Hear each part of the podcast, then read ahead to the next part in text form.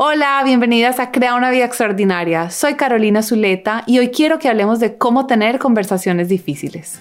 ¡Acción!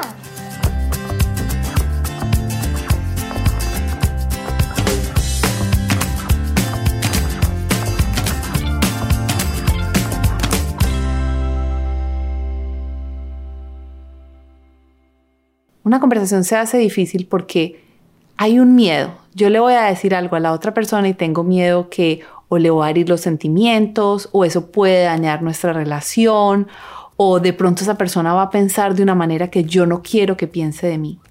Tenemos un miedo de, de que de pronto eso pueda de alguna manera afectar la relación que tenemos con esa persona o que revele una parte de nosotros que se siente más vulnerable. Entonces, si son conversaciones incómodas, ¿por qué digo yo que todos debemos aprender a tenerlas? Y es por lo siguiente.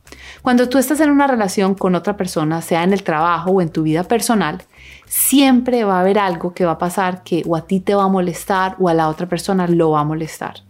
Y cuando digamos tú haces algo y le molesta a la otra persona, pero esa persona nunca te lo dice, es como si pusieran una almohadita entre los dos. Una almohada es suavecita, no pasa nada y de pronto esa persona luego hace algo y a ti te molesta y tú no dices nada, entonces es como si pusieras otra almohadita. Y el problema es que entre almohadita y almohadita y almohadita empiezan a crear una distancia y esa tensión es la que termina la mayoría de relaciones. Lo veo en relaciones de pareja. Casi nunca se acaban por algo grande, se acaban es porque fueron poniendo almohaditas, almohaditas que nunca se discutieron y un día quisieron darse un abrazo y no se podían tocar. Y también lo veo en relaciones en el trabajo. No se dijeron las cosas y un momento a otro ya es una tensión, no se habla con claridad, están cansados de trabajar uno con el otro y ahí es donde se rompe la relación. Una conversación difícil que sea efectiva lo que hace es remover esas almohadas para que tú y la otra persona puedan estar cercanos y así poder trabajar mejor o sentirse más conectados o tener una mejor amistad. Y es por eso que es tan importante que no nos quedemos callados y encontremos la valentía para tener conversaciones difíciles. Y hoy lo que quiero es compartirte los pasos que yo les enseño a mis clientes al interior de las sesiones de coaching privadas para tener conversaciones difíciles, para que desde hoy puedas empezar a aplicarlas y mejorar todas sus relaciones. Entonces hablemos ahora de cómo te puedes preparar para tener una conversación difícil. Hay tres pasos. El primer paso es que quiero que identifiques la razón por la que quieres tener esta conversación. O mejor dicho, cuál es el resultado que tú quieres crear al tener esta conversación. Puede ser, quiero crear claridad sobre un malentendido que hubo, o me quiero acercar más a esa persona, o quiero pedir un aumento, quiero que me reconozcan por algo en mi trabajo. Entonces, quiero que escribas cuál es el resultado que vas a crear al tener esta conversación difícil. El segundo paso es que quiero que separes los hechos de los pensamientos y las emociones. Normalmente cuando hay un conflicto entre dos personas hay unos hechos. Unos hechos, te puedes imaginar que si había una cámara de seguridad grabando, ¿qué fue lo que grabó? Son las cosas que pasaron sobre las que nadie tiene discusión. Se escribió este email, se dijo esta palabra, o no se dijo, o se fue, o se quedó. ¿Cierto? Esas cosas que nadie va a discutir. Esos son los hechos. Luego están los pensamientos, que son tus juicios sobre lo que pasó. Me gustó, no me gustó, estuve de acuerdo o no, me pareció agresivo. Entonces vas a escribir cuáles fueron tus pensamientos. Y por último, cuáles fueron tus emociones. Me sentí ofendido, tuve rabia, me pareció injusto, no, lo que sea que haya sentido. Es muy importante que separes estas tres cosas porque cuando vas a tener una conversación difícil, si las juntas, se puede crear más como una batalla en vez de tener una conversación difícil que sea efectiva. Cuando vayas a tener la conversación, habla más de los hechos, separado de tus emociones y tus pensamientos y vas a tener más éxito. Y por último, me encanta siempre invitar a mis clientes a que se hagan un test. Y es, a ver, ¿realmente por qué voy a tener esta conversación? ¿Es porque quiero ganar o porque quiero ser feliz o porque quiero mejorar la relación?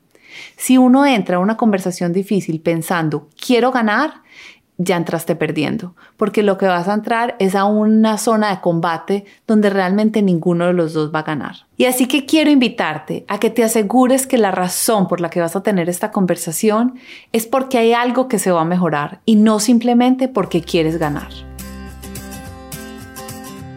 Entonces la segunda parte es tener la conversación. Y para esto hay seis pasos.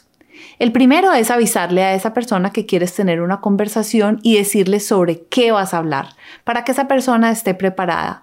Es más, yo he encontrado que muchas veces es más fácil cuando uno llega a la conversación y la otra persona ya sabe que vamos a hablar de este tema que cuando uno llega frío y tiene que introducir el tema. Entonces, primer paso, dile a esa persona, quiero hablar contigo sobre lo que pasó tal día, ¿cuándo lo podemos hacer? Y ponen una fecha para hablar. El segundo paso es cuando ya estás en la conversación con la otra persona.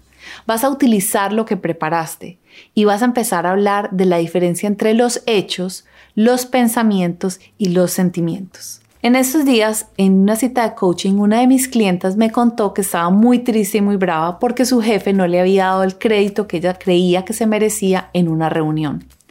Entonces hablamos de cómo estructurar esa conversación difícil. Cuando ella fue a hablar con su jefe, lo que le dijo fue, en esta reunión no mencionaste mi nombre, eso es un hecho, algo en lo que los dos estaban de acuerdo. Segundo, le dijo, y yo creo que yo me merecía que tú hablaras de mí ahí, porque tú sabes que yo he trabajado muy duro para este proyecto. Ese es el pensamiento de ella. Y el lo tercero que le dijo es, al tú no darme crédito, yo me sentí muy frustrada y desilusionada. Así es como se habla en una conversación de la diferencia entre los hechos, los pensamientos y los sentimientos. Luego el tercer paso es que yo creo que siempre vale la pena dar el beneficio de la duda. Entonces, en el caso de mi clienta, ella le dijo al jefe, ¿tú qué piensas de esto que te estoy diciendo? Y le dio el permiso a él para que él explicara su punto de vista. El cuarto paso es escuchar. Y yo sé que este puede parecer muy simple, pero es muy importante que escuches con la intención de entender el punto de vista del otro. No es escuchar a la defensiva, no es escuchar para ver cómo le voy a contradecir lo que él está diciendo o lo que ella está diciendo, sino es escuchar con el fin de poder ponerte en los zapatos del otro porque acuérdate, estás teniendo esta conversación para mejorar esa relación, para llegar al otro lado estando más fuertes. Estos pasos los vas a repetir varias veces, vas a exponer los hechos, los pensamientos, los sentimientos, vas a dar el beneficio de la duda, vas a escuchar. Pero el quinto paso es muy importante y he notado en mi experiencia haciéndole coaching a mujeres que son líderes que nos cuesta y es pedir exactamente lo que queremos. En el caso de mi clienta, lo que ella le quería pedir a su jefe es que su jefe en una conversación privada le contara a unos directores que ella había sido parte de ese proyecto. Y así fue. Le dijo, jefe, yo lo que quiero es que hagas esto. Y dijo específicamente lo que quería. Entonces el quinto paso es pedir específicamente lo que tú quieres. Y el sexto paso es nunca termines una conversación difícil sin tener un plan de acción.